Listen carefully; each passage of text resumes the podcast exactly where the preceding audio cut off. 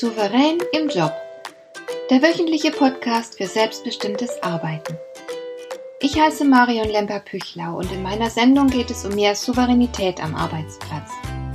Du erfährst, wie du immer ein wenig über den Dingen stehst. So kannst du deine Ziele erreichen, du bewahrst dir deine Selbstachtung und du ziehst mehr Befriedigung aus deiner Arbeit, obwohl all dem häufig so viel entgegensteht. Finde heraus, wie dir die Arbeit jeden Tag Freude macht.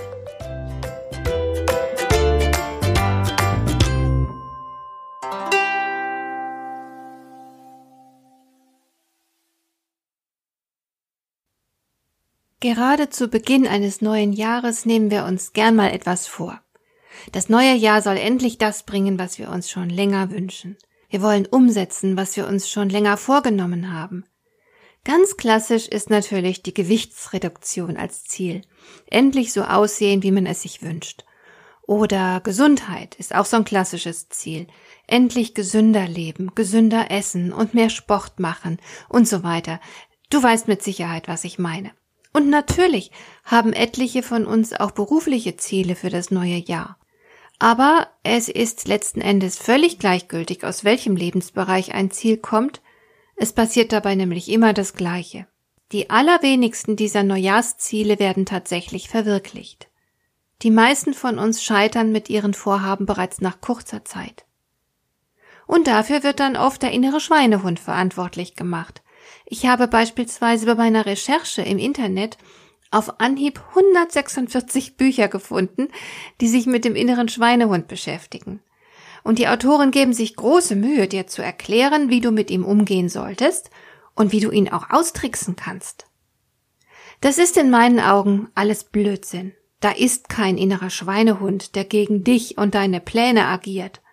Und es ist alles andere als souverän, wenn man die Verantwortung für das eigene Versagen einem Fabelwesen zuschiebt. Es gibt keinen inneren Schweinehund, der dein Vorhaben sabotiert. Vielmehr stehst du dir selbst im Weg weil du es falsch angefangen hast. Wenn du dir wirklich eine Veränderung wünschst, aber die Umsetzung nicht schaffst, dann hast du es nicht richtig angepackt.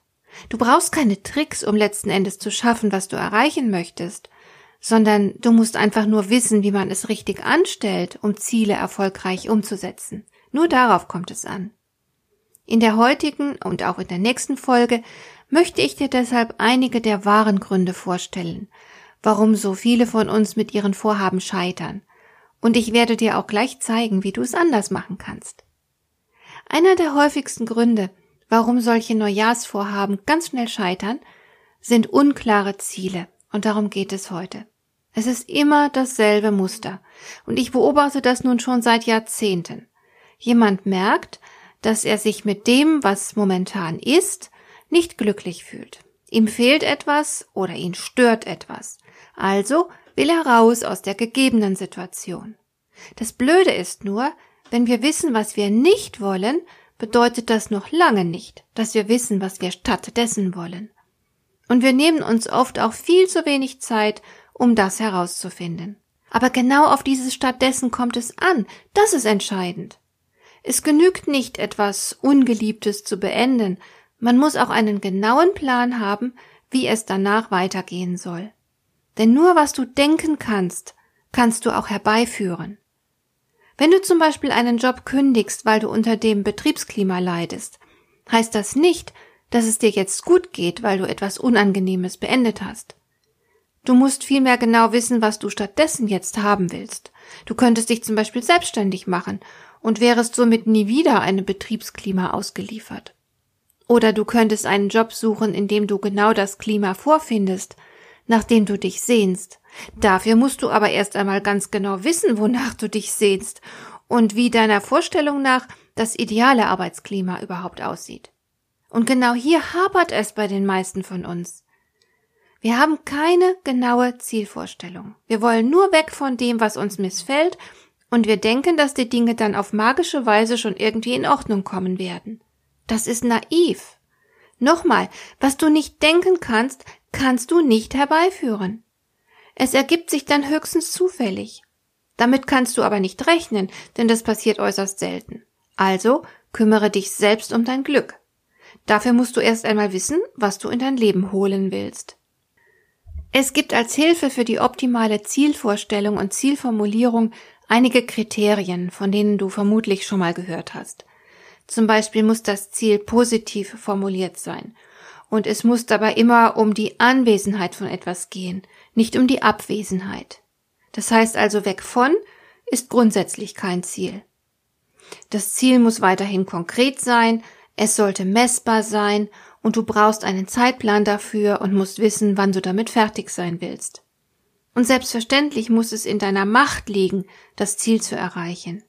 Wenn du dir also sechs Richtige im Lotto wünschst, ist das kein Ziel, sondern lediglich traurig, denn du kannst kaum etwas dafür tun, dass dein Ziel Realität wird. Du wirst sehr wahrscheinlich sehr frustriert sein. Es gibt sogar Menschen, die schwören Stein und Bein, dass es enorm wichtig sei, das Ziel immer im Präsens zu formulieren. Also nicht, ich will nächstes Jahr Abteilungsleiter werden, sondern ich bin Abteilungsleiter. Ich persönlich finde diesen Unterschied jetzt nicht entscheidend und ich gestehe, dass ich mit den genannten Kriterien eher ein bisschen schlampig umgehe. Aber an eines halte ich mich, und zwar immer, ich habe immer ein Bild davon im Kopf, wie es sein wird, wenn mein Ziel verwirklicht worden ist. Ich kann es sehr genau vor meinem inneren Auge sehen, und als Mensch, der beide Beine fest auf dem Boden hat, komme ich ohnehin nie in Versuchung, mir Ziele zu setzen, die völlig unrealistisch sind. Aber ich bin definitiv ehrgeizig und abenteuerlustig. In der Regel schaffe ich, was ich mir vorgenommen habe. Und was dabei ganz schlecht ist, wenn du sagst, du willst dieses Jahr mal versuchen, ein bestimmtes Ziel zu erreichen. Ich bin zwar sehr für Experimente und ich starte selbst immer wieder mal sehr gern einen Versuchsballon, aber wenn es um Ziele geht, hat das Wort versuchen keine Berechtigung. Es riecht nämlich nach Halbherzigkeit und es trägt den Keim des Scheiterns in sich. Da mangelt es schlichtweg an der nötigen Entschlossenheit. Und die brauchst du so gut wie immer, wenn es um lohnende Ziele geht. Denn für die meisten erstrebenswerten Ziele muss man sich ganz schön ins Zeug legen. Dafür brauchst du Entschlossenheit. Die ist vollkommen unverzichtbar. Fehlt es an Entschlossenheit, wirst du sehr schnell aufgeben, sobald die ersten Schwierigkeiten oder Hindernisse erkennbar werden. Viele lohnende Ziele erfordern, dass man sich durchbeißt. Wenn es einfach wäre, all die tollen Dinge zu erreichen, dann würde es jeder schaffen. Also niemals sagen, ich versuche mal dies oder das. Das ist ganz einfach zu wenig. Commitment muss her. Verpflichte dich selbst zum Erfolg. Ein weiteres Problem mit den Zielen ist, dass sie oft aus der reinen Vernunft geboren werden. Es könnte also sein, dass ein Sachbearbeiter sich nach langen Jahren erstklassiger Sacharbeit irgendwann sagt, hm, ich müsste jetzt endlich mal mehr verdienen und mehr Anerkennung für meine Arbeit bekommen. Ich kann hier ja nicht festwachsen. Also beschließt er, dass er eine Führungsposition übernehmen will. Das wäre völlig okay, wenn er wirklich Lust auf solch eine Position verspüren würde. Aber ich bezweifle, dass sich in diesem Fall das Ziel wirklich stimmig anfühlt. Der besagte Sacharbeiter denkt bloß, dass es an der Zeit für die betreffende Veränderung sei. Aber kann er das auch wirklich fühlen? Ich habe kürzlich ein Lehrvideo von einer sehr erfahrenen und sympathischen amerikanischen Marketingberaterin gesehen. Darin erzählt sie, dass sie mit ihrem Business sehr erfolgreich gewesen sei und sechsstellig verdient hätte. Deswegen hatte sie sich gedacht, hoch, warum nicht Millionärin werden? Wenn es jetzt schon sechsstellig geht, kann ich mich bestimmt noch steigern. Und sie hat sich dann einen Guru engagiert, der sehr stolz darauf ist, als Berater seine Kunden zu Millionären zu machen. Er hat der Marketingberaterin einen Erfolgsentwurf verkauft, mit dem sie reale Chancen hatte, nach zwei oder drei Jahren zur Millionärin zu werden. Und als sie sich dann zu Hause diesen Entwurf genauer angeschaut hat, hat sie dann aber ganz schnell festgestellt, dass sie gar keine Lust darauf hatte, die Dinge umzusetzen, die ihr Guru ihr geraten hatte. Es passte nicht zu ihrem Gefühl. Es passte nicht zu ihrem Lebensstil, nicht zu ihrer Persönlichkeit. Sie hatte gedacht, es sei toll, Millionen zu machen, aber sie fühlte, dass sie nicht bereit war, das dafür Nötige zu tun. Deswegen mein Appell an dich. Was auch immer du für Ziele ins Visier nimmst, stelle sicher, dass sie sich richtig anfühlen. Es genügt nicht, dass sie toll oder wenigstens vernünftig klingen. Sie müssen auch zu deiner Person passen. Und noch etwas. Gib acht, dass deine Ziele auch wirklich deine Ziele sind. Es passiert so schnell, dass wir zum Beispiel unbewusst Aufträge unserer Eltern annehmen und als vermeintlich eigene Ziele zu verwirklichen suchen. Viele Eltern delegieren unbewusst ihre Ziele an ihre Kinder. Und die erwachsenen Kinder ergreifen dann beispielsweise einen Beruf, von dem der Vater mal geträumt hatte. Und so kann der Vater stellvertretend seinen eigenen Traum wahrmachen. Er lässt ihn vom erwachsenen Kind leben. Oder wir übernehmen Ziele, die in der Luft liegen. Denk bloß an all die Erwartungen an das äußere Erscheinungsbild. Viele identifizieren sich mit den gesellschaftlich vorgegebenen Maßstäben, auch wenn die blödsinnig oder sogar gesundheitsschädlich sind. Beispielsweise hungern sich immer noch manche Frauen krank. Oder Männer verschulden sich, weil sie unbedingt eine bestimmte Automarke fahren und cool darin aussehen wollen. Einfach weil das betreffende Auto als cool gilt. Aber es ist kein bisschen cool bzw. souverän, wenn du gedankenlos irgendwelchen Normen folgst und ein persönliches Ziel daraus machst. Viel beglückender ist es, wenn deine Ziele sich an deinen ureigenen Bedürfnissen orientieren. Und da ein solches Ziel dann tatsächlich stimmig ist und sich richtig anfühlt, hast du viel bessere Aussichten, deinen Wunsch auch wirklich wahr werden zu lassen. Dir gefällt dieser Podcast?